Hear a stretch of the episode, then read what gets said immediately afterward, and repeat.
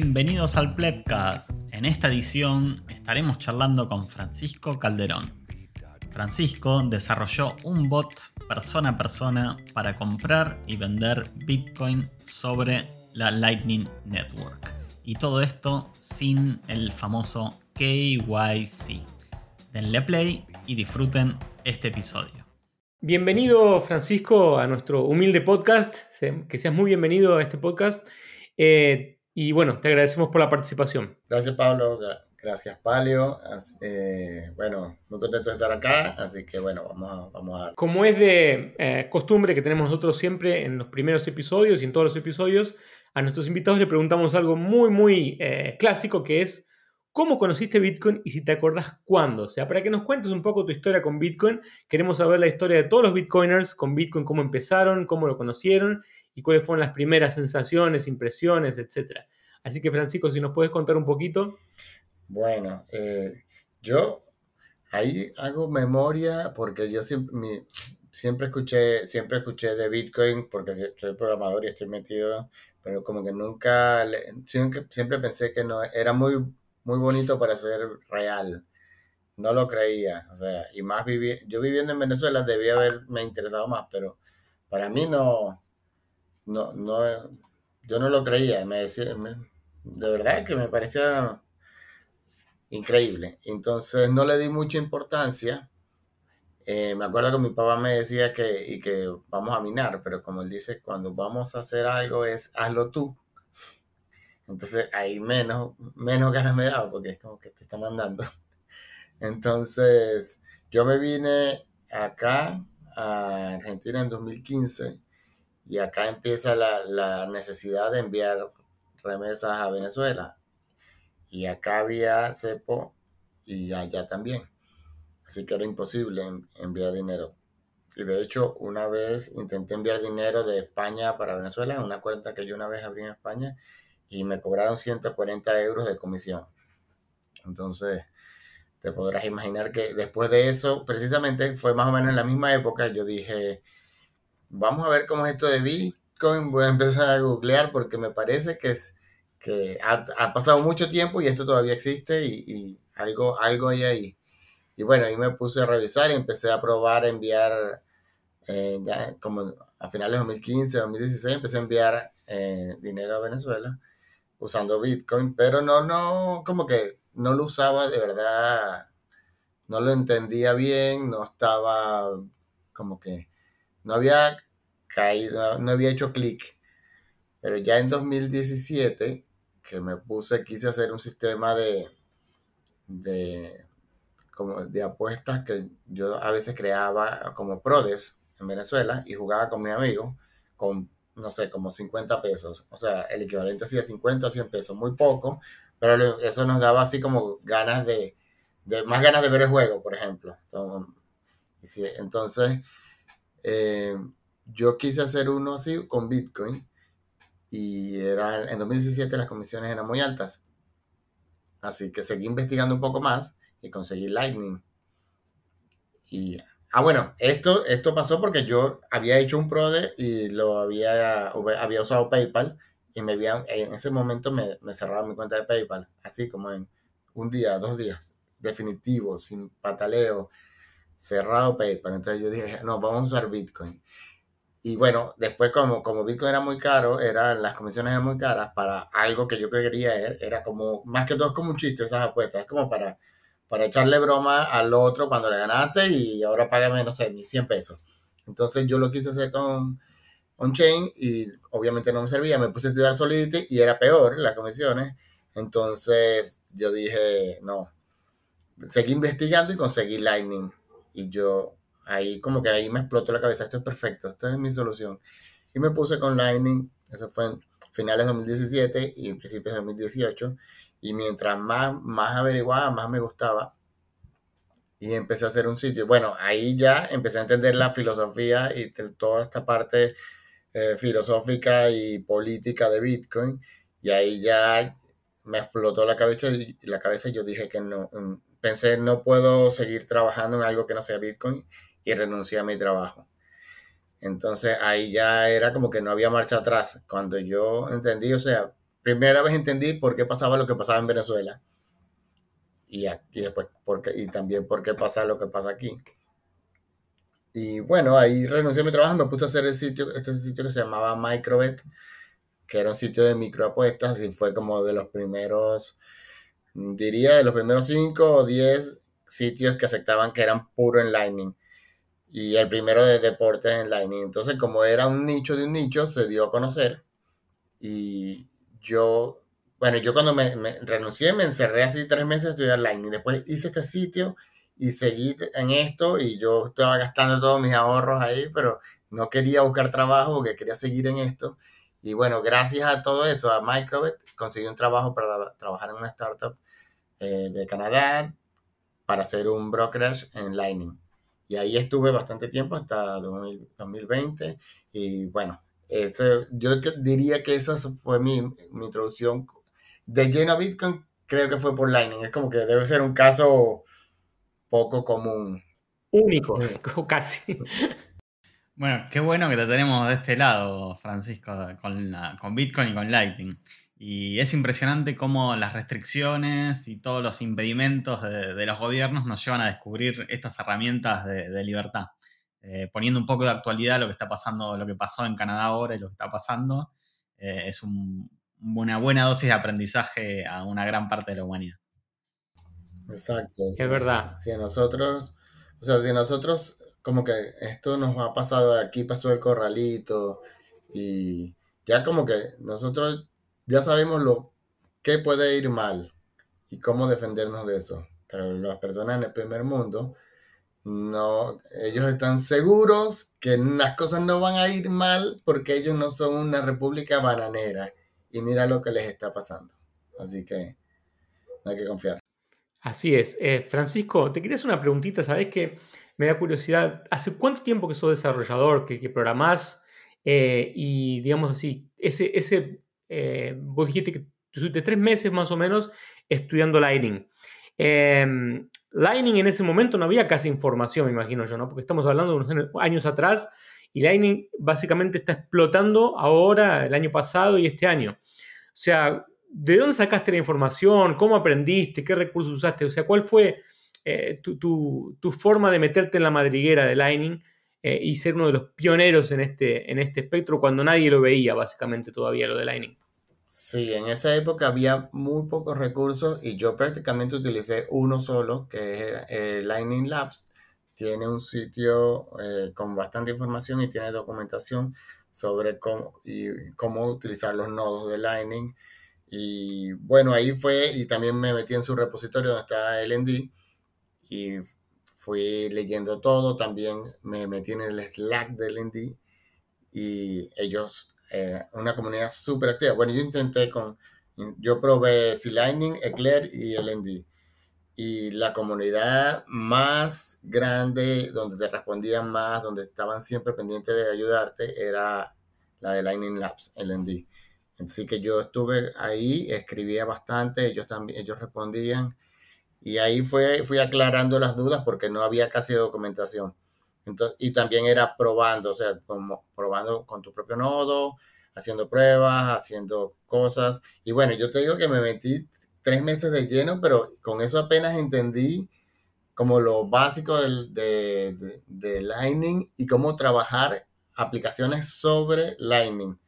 Pero eso todavía, todavía, o sea, yo tengo todo ese tiempo estudiando y todavía yo hay muchas cosas que no sé. Ahora yo estoy estudiando a nivel de protocolo y ahora es que estoy, ahora es que estoy entendiendo las partes de protocolo, que es súper complicado, pero poco a poco uno llega.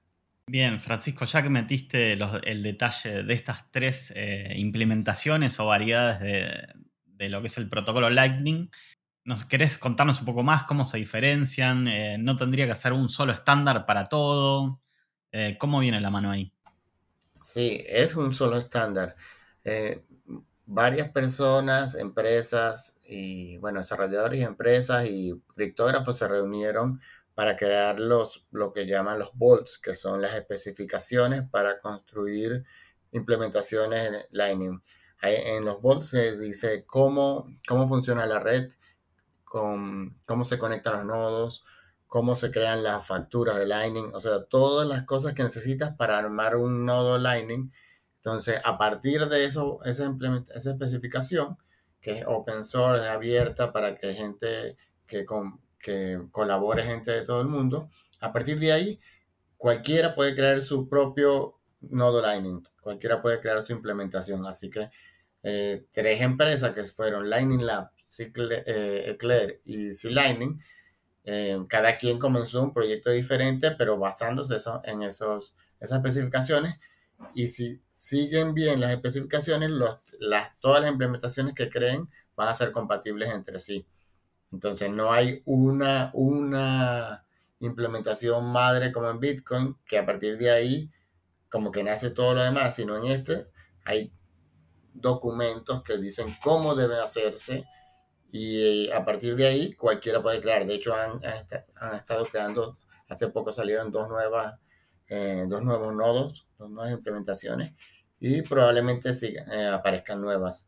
Excelente.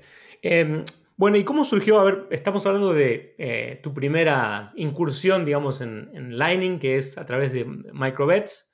¿Cómo surge esta idea de este bot maravilloso? Dicho sea de paso, eh, voy a hacer un spoiler, hice unas transacciones recientemente, funciona maravillosamente bien y en mi opinión resuelve un problema este, fundamental que, tenía eh, muchas personas, que hacer transacciones peer-to-peer, o sea, sin ningún intermediario, y hacerlo de forma fácil y simple y sin ningún tipo de registro o dar identidad ni nada, que es el, eh, bot que, Francisco desarrolló, que es el LNP2P bot, que realmente es una maravilla, pero bueno, Francisco lo va a explicar mejor. ¿Cómo surge esta idea? O sea, ¿cómo, cómo surgió esta idea de hacer el bot? O sea, de repente te levantaste un día o te estabas bañando y dijiste, bueno, tengo que hacer un bot en Lightning Network P2P. O sea, ¿cómo surgió esto? Contá un poquito. Sí, bueno, la idea original eh, nació en la comunidad de Satoshi en Venezuela, que es un grupo de Telegram prácticamente, y ellos empezaron a enviar y recibir dinero utilizando Lightning. Montos muy pequeños, como equivalente a 5 dólares, a 10 dólares, y, pero lo hacían de una manera muy rudimentaria, ponían compro y vendo. Después un desarrollador creó un bot que tomaba todos los, los, como que los, los mensajes que te, usaba un hashtag que era P2PLN o algo así, entonces los reenviaba a un nuevo grupo. Pero no hacía nada, solo como que ponía un nuevo grupo o un nuevo canal, ponía esa información para que sea más fácil tú ver quién ponía algún, alguna oferta. Pero eso era muy, muy rudimentario. Artesanal, muy artesanal. Demasiado.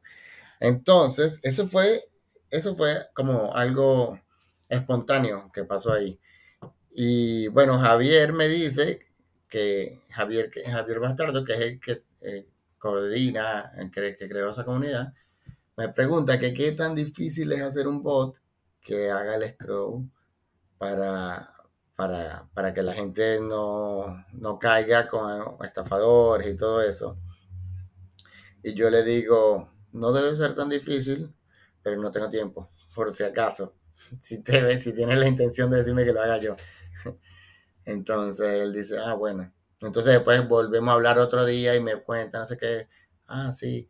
Y, ahí, no sé, comentamos de vez en cuando, pero yo, yo, como que hubo varias conversaciones y, en las que siempre le dije que no podía. Y un día, como que un domingo así, como que estaba así aburrido, yo dije, voy a hacer como un caso, como voy a ver si funciona. Tengo una idea en la cabeza y si esta idea funciona, le voy a decir a Javier que, que lo voy, que no sé que emocione, pero que voy a, a empezar así poco a poco, a, a ver ¿qué pasa? Entonces, le funcionó, le, entonces hice un documento y le dije, mira, esto funcionaría así, este, si, por ejemplo, hice el caso, si A envía tanto, entonces el bot mantiene la factura, entonces B eh, envía la factura para recibir papá, entonces ahí yo se lo envío a él y me dice, ah, sí, parece bien.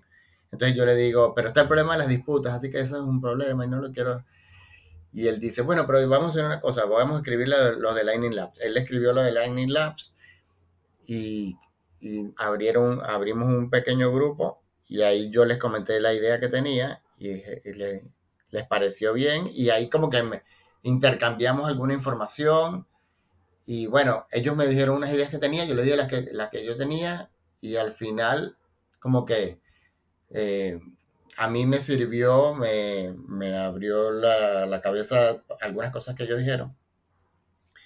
Y bueno, después de eso ya le digo a Javier, bueno, mira esto que hice, ya es algo que como que un caso de uso, mm, como que la, la parte, la más importante para mí es cuando el bot te mantiene la factura, el pago del vendedor.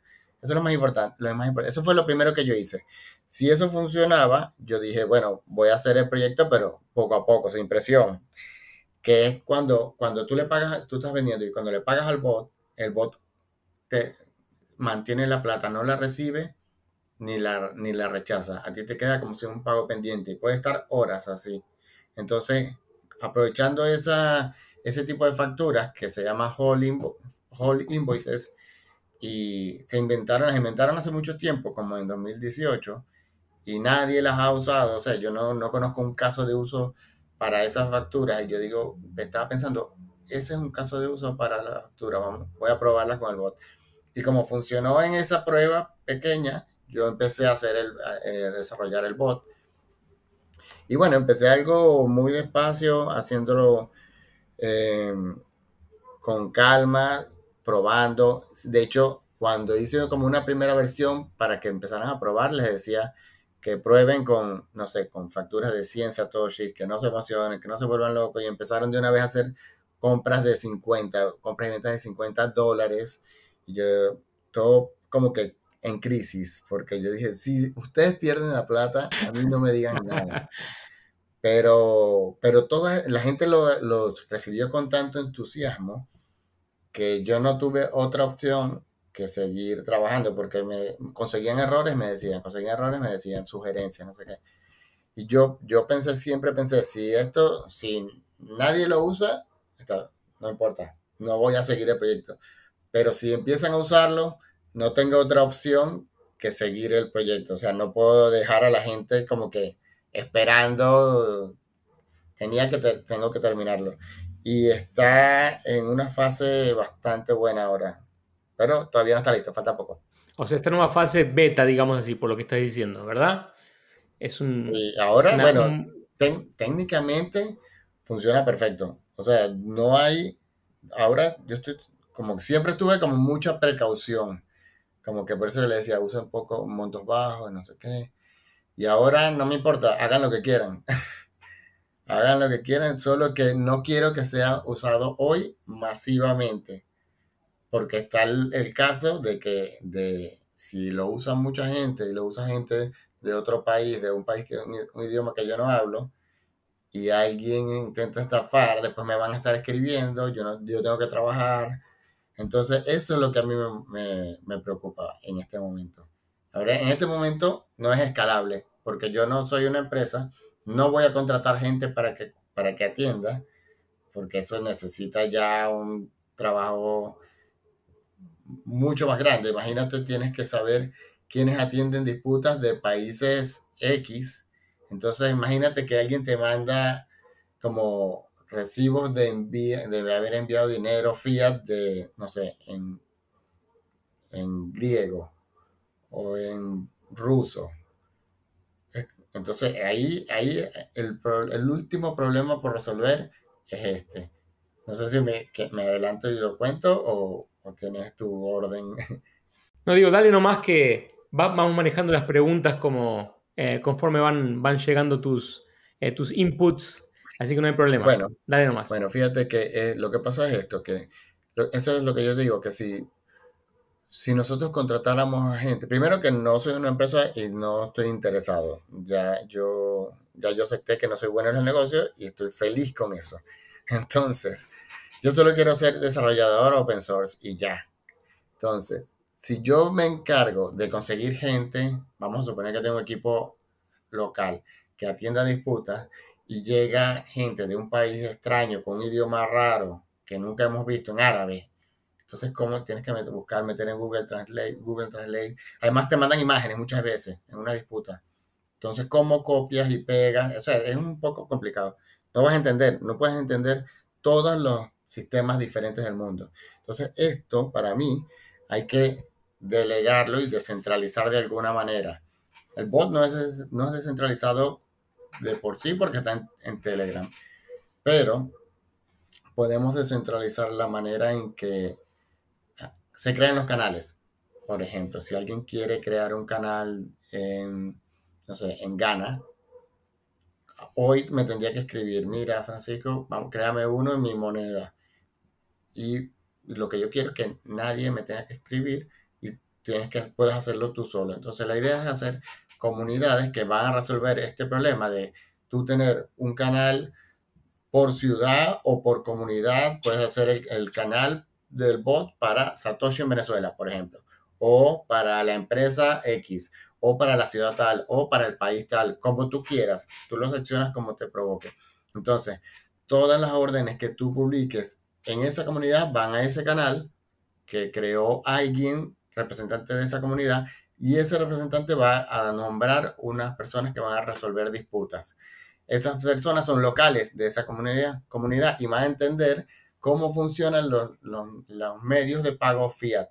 Entonces va a ser mucho más fácil para ellos resolver disputas que una o un grupo pequeño de personas en una parte del mundo que no tiene idea de cómo funciona el resto del mundo. Entonces, lo que estamos haciendo es descentralizar lo más que se pueda el bot para que primero yo me salgo de eso, yo dejo nada más el bot corriendo con el nodo y si hay un problema técnico, sí estoy ahí, pero, pero los problemas importantes son, van a ser de disputas, que hasta ahora no ha habido ninguna.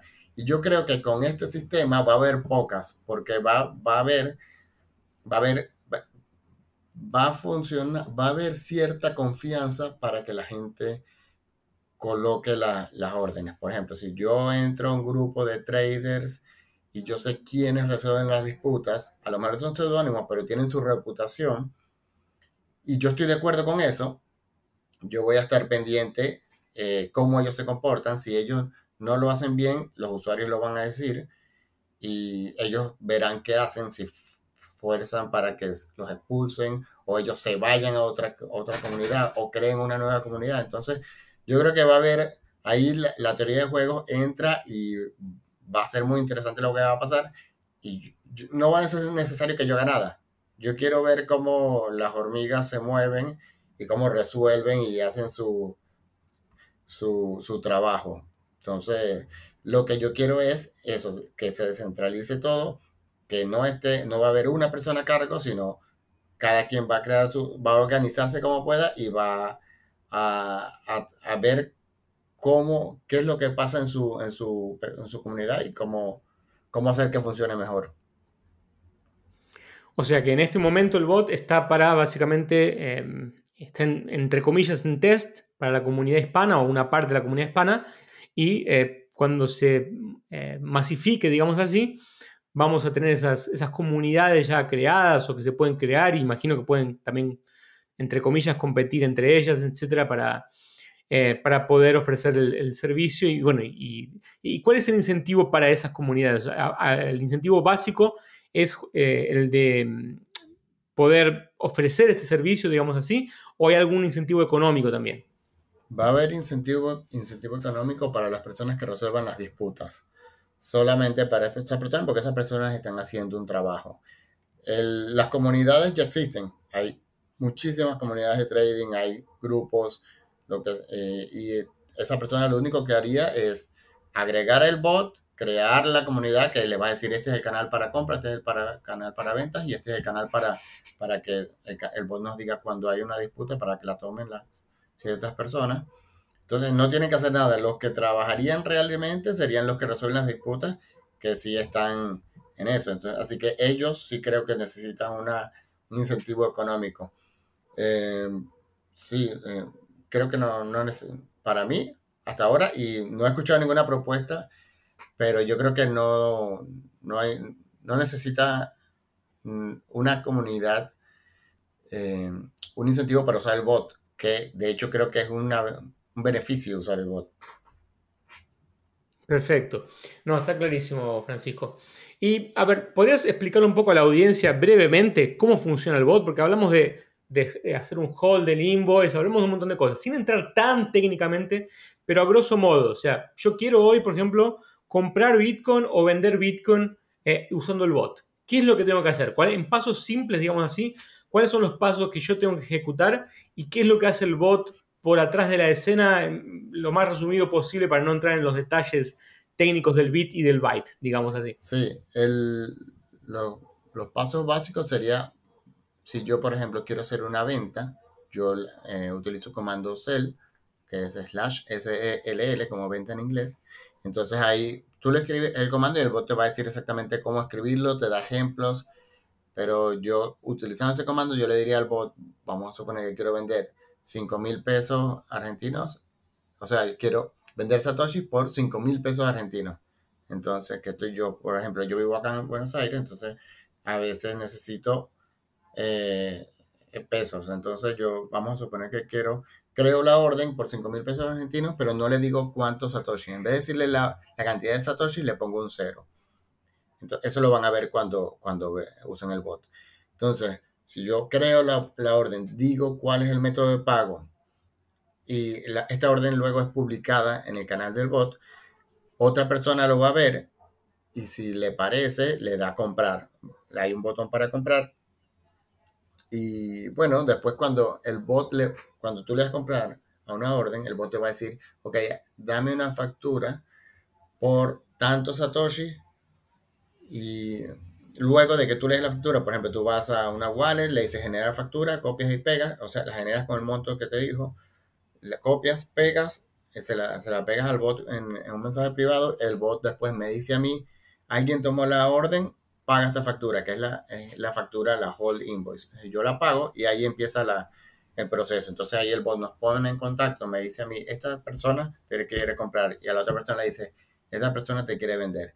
Entonces el bot nos indica que ahora el comprador me tiene que dar los datos para, mentira, el, comprador me va a pedir los datos a mí, yo le debo dar los datos para que recibir el dinero fiat, me lo envía y cuando el comprador lo envía tiene que indicarle al bot que lo envió, que es un, con un comando que se llama fiat send, que el bot te va a ir diciendo todo, te dice todo lo que tienes que hacer.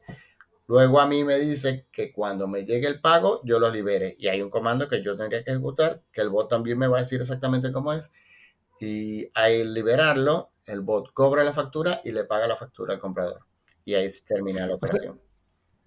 O sea que el bot básicamente es una especie de triangulación o ayuda en una triangulación eh, para principalmente garantizar de que no haya un problema de, estafa, ¿no? Porque, digamos, eh, en definitiva, vos no le estás pagando o dándole los satoshis a la persona directamente, sino a través del bot. ¿Cómo funciona esa parte, digamos así? Eh? Porque vos mencionaste algo de una funcionalidad que este parece ser el primero, uno de los pocos casos de uso que hay, que es el hold invoice. ¿Cómo funciona? Sin entrar tan técnicamente, pero ¿cómo funciona? Es el, pago se hace al bot y después del bot hace otro pago a la, persona a la, que está comprando los satoshis o eh, hay alguna forma de hacer como si fuera un atomic swap, o sea, ¿cómo es esta, esta condición de vos poder em, hacer esta intermediación? ¿Cómo, ¿Cómo funciona eso? Sí, el bot eh, te mantiene con esa factura, que es una factura aparentemente normal, pero si cuando yo voy a, si el bot me dice paga esta factura, yo no sé si es una factura normal o una hold invoice. yo la pago y después cuando se queda pendiente es que me puedo pensar que es una factura así. Pero bueno, el bot lo que hace es mantener ese pago mientras ocurre todo el proceso y después lo cobra y paga, como tú dices, como le paga al comprador. Entonces ahí hay justo después de, que el bot cobra, envía el pago al comprador y ese es un momento de un segundo de custodia que tiene el bot. Eh, hay una propuesta, bueno, que yo he estado pensando mucho una manera de cómo hacerlo, que sería exactamente sin, sin ese segundo de custodia, que es como atómico. Pero para eso se, necesita hacer una nueva wallet, que esa es la que, que tiene que ser no custodial, que es la que utilizaría cada usuario. Y bueno, te, te comento rapidito esa idea, que es muy parecida a esta, pero, por ejemplo, cuando el comprador El comprador es el que tendría que hacer la hold invoice. Mejor dicho, sí, el comprador, el, comprador, el bot genera un secreto. Eh, lo que pasa es que yo no sé si eh, me iría muy técnico, pero bueno, lo voy a tratar de explicar. No sé si, como, si suena, suena técnico, pero bueno. Esta, la factura de Lightning tiene un secreto y un hash. Entonces, cuando el secreto lo sabe nada más la persona que, eh, que recibe el dinero y le da el hash en la factura a la otra persona. Cuando el hash, eh, perdón, cuando, llega el secreto al que paga, esa es la prueba de pago. Si el que paga tiene un secreto que, que es el que coincide con el hash, entonces es la prueba de que pagó. Ahí no, ahí no hay dudas. Entonces, una factura normal es un secreto y un, y un hash que tiene la persona que recibe, que el secreto lo tiene la persona que recibe y que generó la factura. Pero una holding invoice, yo puedo hacer, por ejemplo, que, tengo, eh, tengo el secreto, hago el hash y se lo doy al comprador para que cree la, la holding invoice con el hash sin tener el secreto. Entonces el comprador no, no podría cobrar porque no tiene el secreto. Entonces yo, acá en este caso, me dice si, si, debo repetir algo. El comprador, entonces, el bot crea secretos, le da el hash al, el bot crea le da el hash al comprador. El comprador crea la factura, pero cuando el vendedor le paga al comprador, el, comprador no puede, no puede recibirla. O sea, queda como en, en limbo, como que quedan ahora y hasta que el comprador, hasta que el vendedor diga libera, el bot no le da el secreto al comprador para que la cobre. Y ahí la puede cobrar. Entonces, eso sería perfecto. Solo que hay que crear la infraestructura para eso. O sea, no hay ninguna wallet hoy en día que soporte eso. Básicamente eso es lo que decís. Exactamente, no hay ninguna porque no tienen un... No necesitan, no tienen algo integrado para hacer esas cosas, o sea, pero no es, tan, no es tan difícil. O sea, para una wallet que ya está, hacer eso es una tontería. Pero no tienen ese servicio de hacer un intercambio P2P, pero sería espectacular eso. Sí, la verdad que sí. Bueno, imagino que se puede abrir alguna, algún pedido de funcionalidad en alguna de las wallets más, más populares también, ¿no? En vez de crear una desde cero. No sé qué tan difícil sea eh, conseguir que hagan eso. Pero no, está, está clarísimo. O sea, básicamente o sea, el bot es un intermediario, pero la idea es hacerlo, o sea, intermediario que tiene durante un segundo casi el pago, pero la idea es hacerlo todavía más atómico, digamos así. Está, claro. Em, y la cuestión de las disputas hoy, que comentabas, ¿cómo se resuelven? O sea, vos dijiste que no hay ninguna, pero si surgiera alguna, ¿cómo se resolvería? ¿Te llaman a vos? Eh, y otra pregunta que te quería hacer en paralelo, y, ya aprovechando, el gancho, es, eh, ¿el bot cobra alguna fee?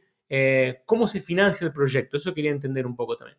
Sí, la disputa, si, si pasan dos horas y no avanza la operación, el bot me va a enviar un mensaje a mí o a un grupo de administradores, mejor dicho, solo que soy el único que está en el grupo.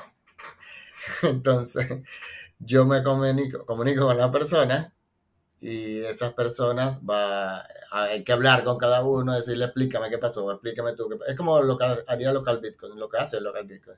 Te dice, mándame una pantalla tú, mándame una tú, entonces ahí tomará una decisión que se podría equivocar, pero entonces puede completar el pago o puede cancelar el pago. Eh, ¿Qué fue lo otro que me preguntaste? No, y lo otro, lo de, bueno, eso está claro, lo de, eh, o sea, no hay disputas por hora suficiente, pero está claro más o menos cómo sería la dinámica.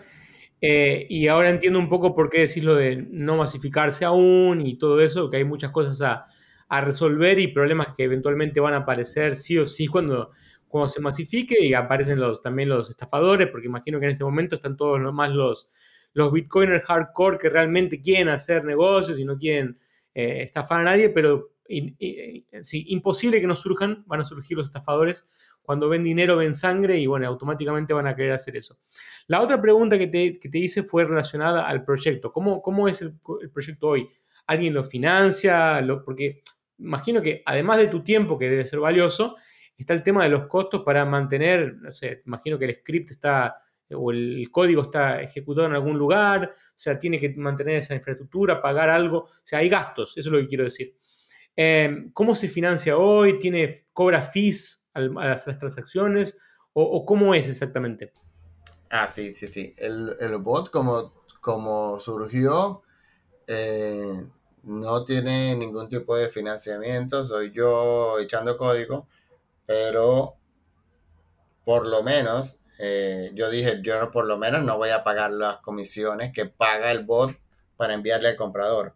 Así que empecé con 0,1% y no era suficiente.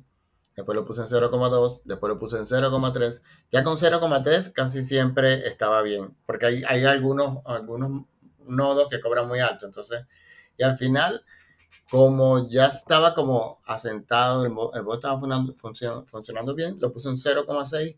Creo que es un buen, un buen lugar. No creo que si lo subo máximo sería 1%, pero voy a tratar de que se quede ahí.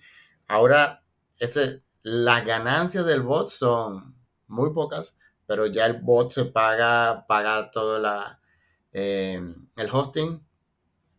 Eh, yo tengo, el nodo está en mi casa, es una, un Odroid, así que no tengo que pagar un, un hosting con, una, con la blockchain, que eso ya em, sube mucho los costos, porque son 400 gigas, 400 gigas, sí. Son 400 gigas o más, entonces ya eso te sube mucho porque tienes que estar entonces, pero es bastante amateur tener un nodo en la casa. Antes, antes de hacer como que ponerlo en otros idiomas, voy a tener que subir el, el, bot a crear una infraestructura que si se cae rápidamente suba a otro nodo que sea igual, que mantenga todo igual. Entonces, bueno, por ahora tiene unas ganancias muy pocas. Nosotros tenemos eh, diario tenemos entre 5 y 15 transacciones. Eh, y bueno, sumando y quitando la, o sea, sumando lo, teniendo nuestro 0,6% por transacción menos las comisiones, el mes pasado fueron como 50 dólares de ganancia, que está bien, se paga, se paga el hosting, se paga, obviamente no paga el desarrollo, pero bueno, este nunca fue un proyecto comercial, espero que algún día eh, genere, genere un, algo, pero para mí, para mí el, yo soy el principal, principal usuario del bot, o sea, a mí me resolvió un problema de, enviar dinero a mi familia, por ejemplo. Así que a mí me funciona, como usuario estoy bien, así que no hay un, una necesidad de, de pagar mis horas de desarrollo Sí, yo la, verdad que te admiro porque eh, hacer todo eso, digamos así, em, ese sacrificio, ese, esa donación de, horas, digamos, ese trabajo es, es eh, algo muy, eh, ¿cómo puedo decir?, de aplaudir, algo para aplaudir. Em, y también lo que comentás del, desarrollo, ¿no? De lo, que, de lo que, para que pueda crecer, que hay que poner alguna infraestructura en la nube o en algún lugar para poder, digamos así, expandir y escalar. Eso también me parece eh, fundamental, interesante, pero principalmente creo que eh, si vos me decís que hoy hace 15 transacciones, ponele como mucho por día, yo tengo, le tengo toda la fe por lo que vi cómo funciona y creo que eso en el momento que se masifique, la cantidad de transacciones se va a to the básicamente.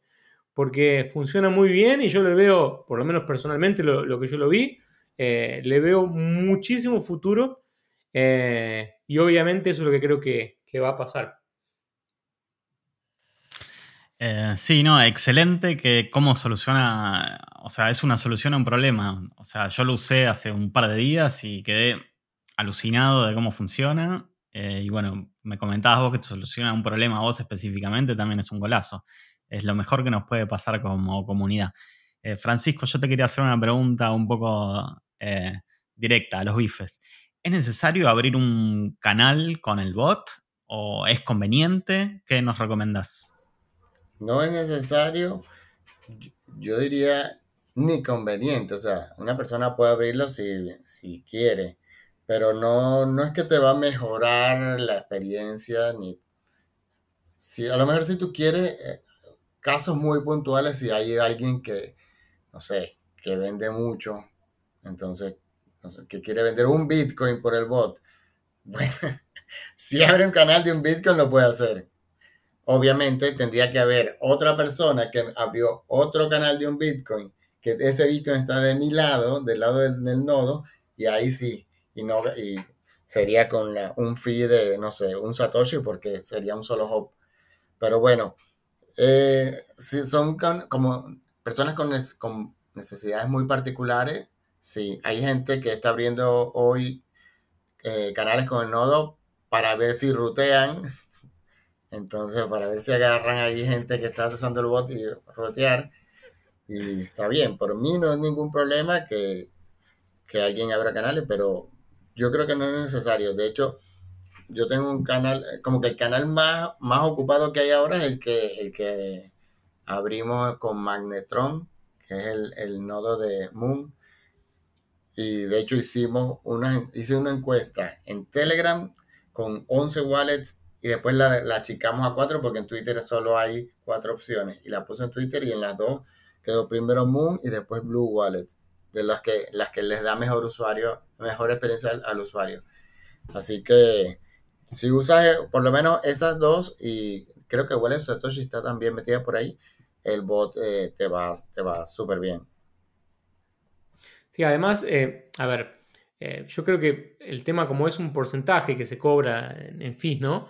Eh, cuando haya una adopción masiva, no solamente por la cantidad de transacciones que puede aumentar, sino también por los valores, porque imagínate que cuando las personas descubran que pueden comprar a la velocidad del rayo Bitcoin sin, sin KIC y hacerlo directamente por, por algunos valores mayores, desde que los canales que tienen abierto obviamente lo permitan, la liquidez lo permita. O sea, ahí creo que los, los retornos también pueden llegar a, a subir y bueno, y, compensar un poco más toda la parte del desarrollo y todo el esfuerzo, digamos así, que estás haciendo con el, con el proyecto, eh, creo yo.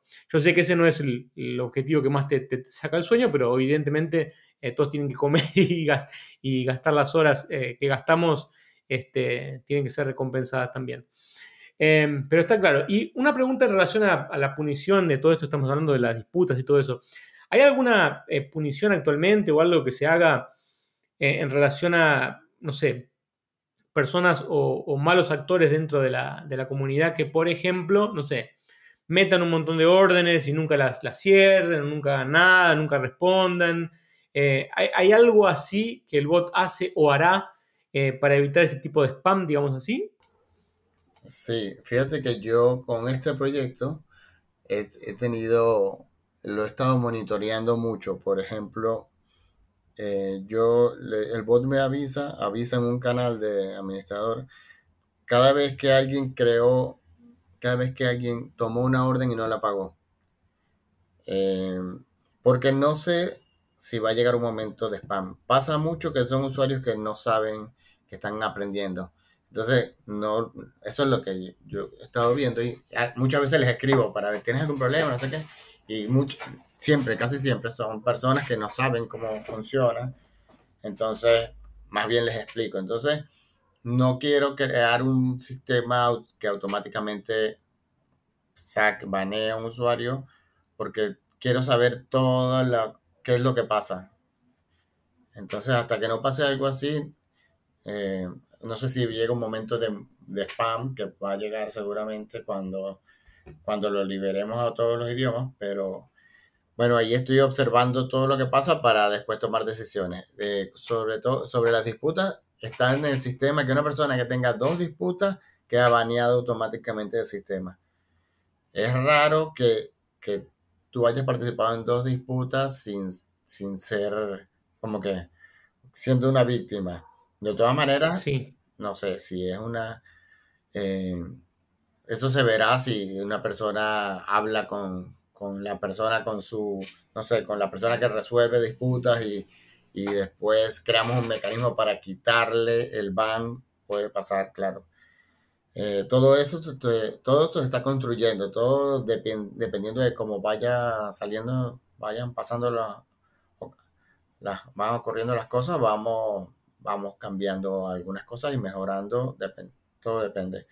Pero sí, por ahora no hemos tenido ataques de spam.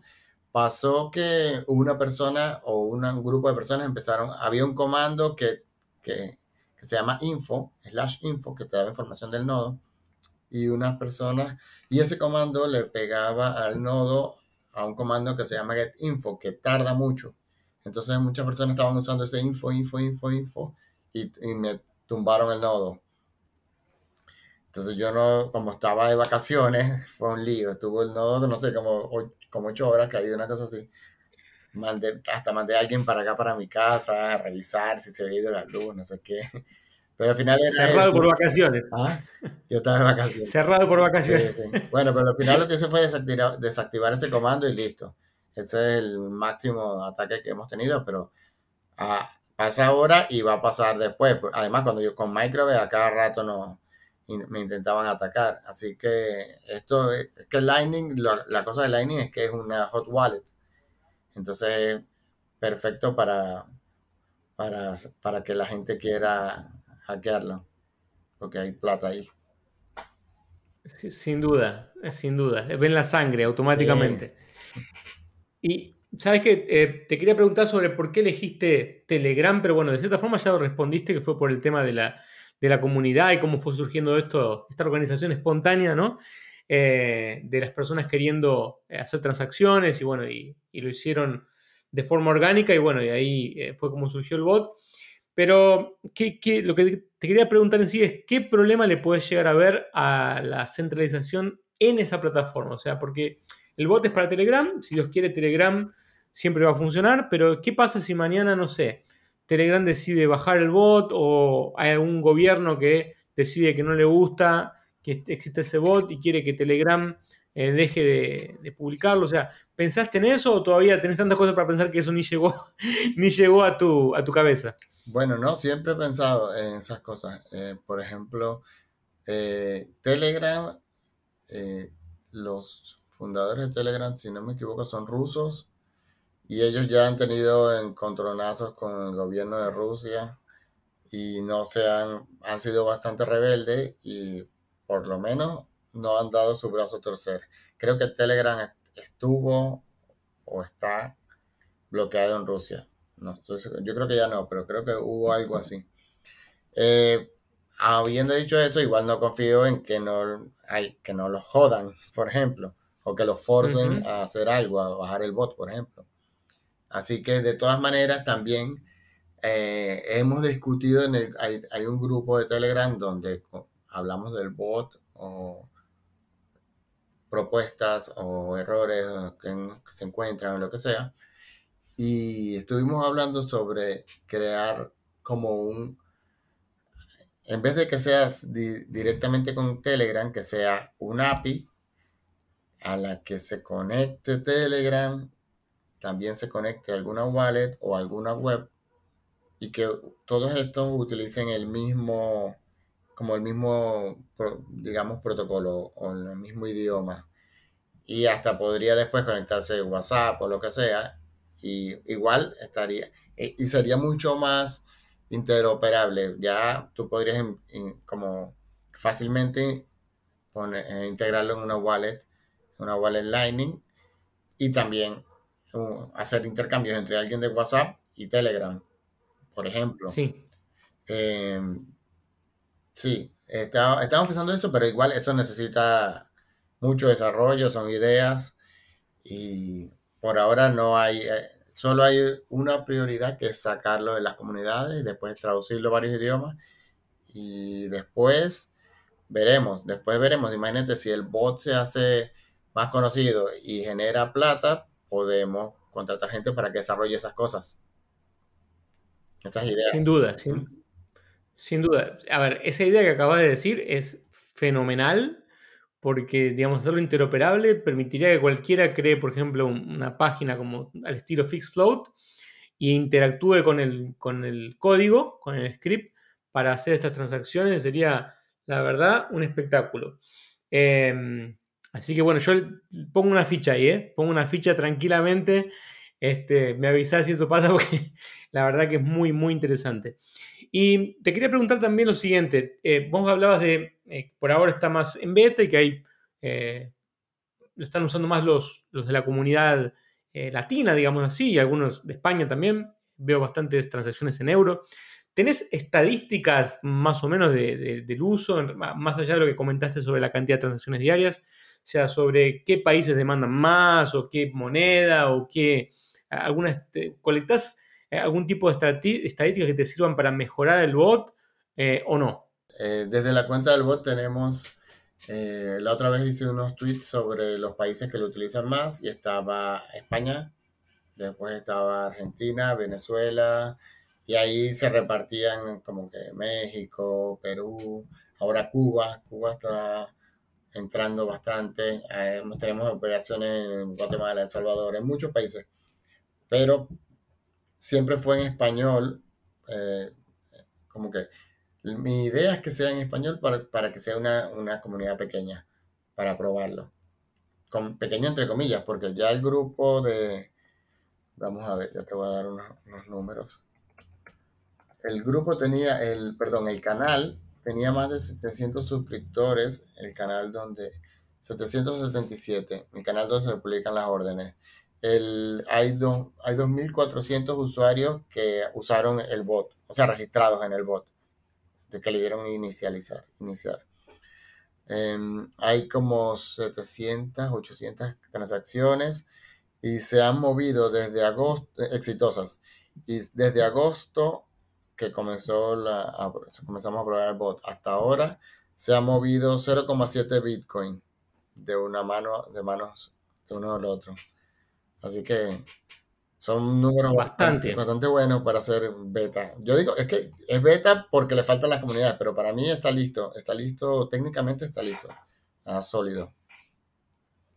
Sí, yo la, verdad que lo, lo probé bastante y 10 puntos, no, no tengo no tengo nada que decir, por el contrario, solamente elogios y, felicitaciones por el, proyecto y por el trabajo. Eh, ¿Y quién puede colaborar en el proyecto? O sea, ¿cómo es esto? Ah, quería aprovechar para hacerte la pregunta, para que la respondas para quien no sabe y está escuchando. O sea, ¿qué implica eh, que el proyecto sea un proyecto open source? ¿Qué significa eso? ¿Y qué implica necesariamente? ¿Y cómo eso se refleja en este proyecto en particular? O sea, ¿quién puede colaborar? ¿Cómo lo hacen? Etcétera. Sí, esto lo más importante yo diría del bot es que es un proyecto open source, es código, código fuente libre, código eh, software libre también se le dice. Es un proyecto que aunque lo comencé yo, no me pertenece porque tiene una licencia libre, que es la del MIT, y está publicado en GitHub. Tenemos eh, seis, somos seis personas que hemos contribuido de alguna manera. Las personas que no son desarrolladores también pueden contribuir. Por ejemplo, ayer comenzó, bueno, hace el viernes comenzó una persona a contribuir en las preguntas de uso frecuente. Es importantísimo porque muchas personas preguntan siempre lo mismo. Entonces, como vemos en muchos sitios web en muchos proyectos, hay preguntas que siempre se hace la gente. Entonces, hay que, para no responderlas todas las veces, las ponemos en un solo lugar. Entonces, una persona se puso a colaborar y es simplemente porque yo escribí en el chat, alguien quiere hacerlo y alguien lo, hace. También en el proyecto, en el, en el GitHub, el proyecto se llama P, 2 pln Bot. Después, te paso el link, pero a lo mejor si alguien lo quiere, lo pones por ahí. Eh, entonces, hay, hay, una sección, un tab que se llama Issues. Y allí yo voy creando como que las ideas de las cosas que faltan por hacer, pero cualquier otra persona puede crear uh, otro, una idea, como le da un new issue y crea o puede aportar una nueva idea de algo que se le ocurrió o puede reportar un error que le pasó. Entonces, eh, cualquier persona puede colaborar. También yo creo, en los issues que creo, también puedo poner que eh, les pongo unas etiquetas y hay unos que son pongo muchas veces que, que se, se busca ayuda, help wanted, o también si es un buen primer issue para alguien que quiera comenzar. Hay gente que, que quiere comenzar a colaborar, pero le parece que es difícil. Entonces, por eso yo marco unos que son más sencillos como para que te sirvan para irte familiarizando con el código. Hay un programador que está bastante activo, que me está ayudando. Y es buenísimo porque es la esencia de este proyecto, es que es open source y este programador también trabaja como yo.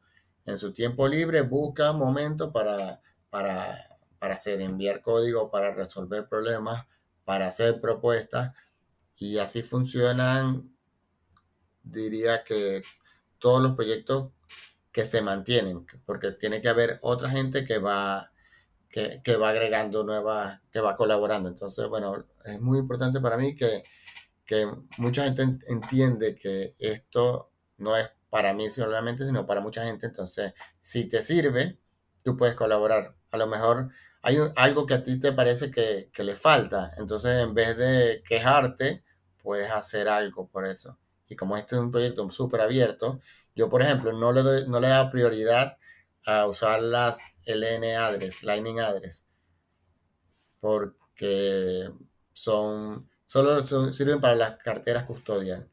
Entonces no me, para mí está bien, pero no, no es prioridad porque son custodial. Entonces, alguien me preguntó que si podía colaborar agregando Lightning Address al proyecto. Le digo, bueno, sí, claro. Si lo haces y lo haces bien, eh, sí. Entonces, esta persona agregó el código, tenía algunas cosas que corregir, se lo comenté y los corrigió y quedó súper bien el cambio. Entonces, ahora, por ejemplo, una persona, un comprador, agrega, hay un comando que se llama set address, slash set address, y pones ahí, no sé, si tienes una de, una address, por ejemplo, yo tengo una de CoinOS, entonces, grunge arroba coinos.io. Entonces, ya yo no tendría que cuando yo compro, no tengo que agregar la factura. El, bot de una vez va, saca la factura del monto eh, adecuado y recibe el dinero para comprar. Para comprar, para el comprador es muy rápido. O sea, esas operaciones en un minuto se terminan porque son muy rápidas. Realmente agilizaría muchísimo. O sea, yo el otro día hice un test, hice una, una venta rápida, tardé todos siete minutos más o menos. Eh, y eso porque, bueno, tuve que pagar el invoice y eso, que es normal. Imagino que la otra persona haya tenido que generar el invoice. Con esto del Lightning Address, probablemente más rápido, o sea, muy rápido para hacer una compra sin KIC, eh, peer-to-peer, la verdad que es un espectáculo. Yo, eh, porque, porque conozco el bot, obviamente, y porque hay, yo he vendido a compradores que ya me tienen agregado en su, no sé, como envían. O sea, ya saben que, que me van a enviar a mí entonces, yo he hecho operaciones de un minuto o menos. Pero porque ya, ya tenemos un contacto, entonces ya me transfieren antes de, pagar yo. Claro, ya está todo precocinado, digamos así. todo precocido. Em, y bueno, comentabas, para, para ir cerrando el, episodio, comentabas que eh, el bot lo estás manteniendo junto con la comunidad eh, pero obviamente que haces otras cosas en paralelo. ¿Querés contar un poco sobre, sobre tu día a día? ¿Qué es lo que haces? Como ¿En qué otros proyectos trabajás? ¿O qué es lo que estás haciendo como, como desarrollador? Y también aprovechando para preguntarte, ¿cuánto tiempo te consume el bot, este bot en general, este, en tu día a día? Sí, yo quisiera que no me consumiera tanto tiempo como el que me consume. Porque yo, mi trabajo en realidad es, eh, trabajo con proyectos RGB full time. Pero, por ejemplo, hay días como hoy que yo más de la mitad del día he estado con el bot. Porque aunque no he estado echando tanto código, alguien hace, por ejemplo, lo de las preguntas frecuentes, estuve revisándolas, respondiéndole preguntas para que esa persona termine de hacer el documento. Después, en la mañana, hace rato tuve otro podcast y ahora este sobre el bot los dos.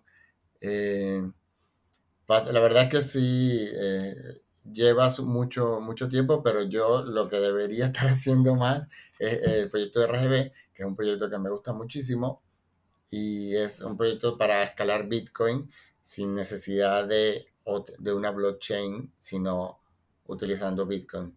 Es como utilizar a la blockchain de Bitcoin como la máquina de la verdad, donde nosotros podemos eh, comprobar si algo es de verdad cierto o no.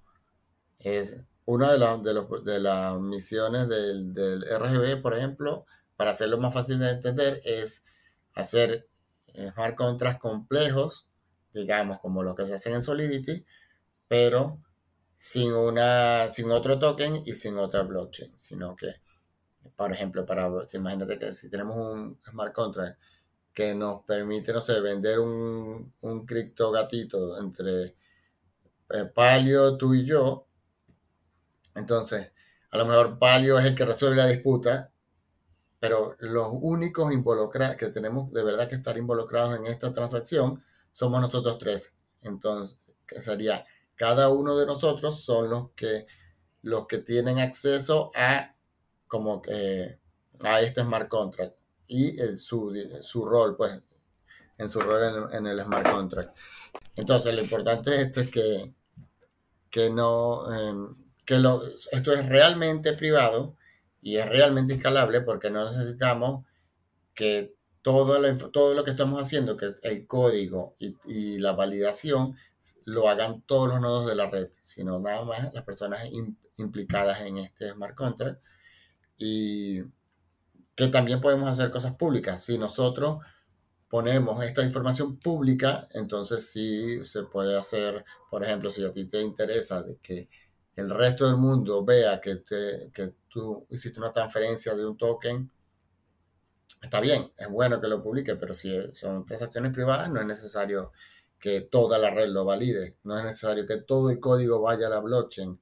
Entonces, esto de verdad, a mí me parece que es el es el camino a seguir para hacer este, este tipo de, acciones donde necesitamos un mayor, mayor complejidad en smart contracts sin necesidad de, de dañar, digamos, o colapsar la blockchain. Francisco, súper interesante y por supuesto esto, todo esto de RGB va a quedar para un, nuevo episodio cuando tengamos cosas más avanzadas y, y bueno, eh, cómo vamos desarrollando estos temas. Eh, te quería tirar una así con un poco de visión para el futuro. Eh, ¿Cómo ves Lightning Network escalando? Porque ahora, bueno, tenemos países adentro del Lightning Network y pronto vamos a tener, no sé, un billón de personas. ¿Cómo hacemos todos para tener los canales abiertos, para generar la liquidez? ¿Qué pasa con cuando abrís on-chain los canales?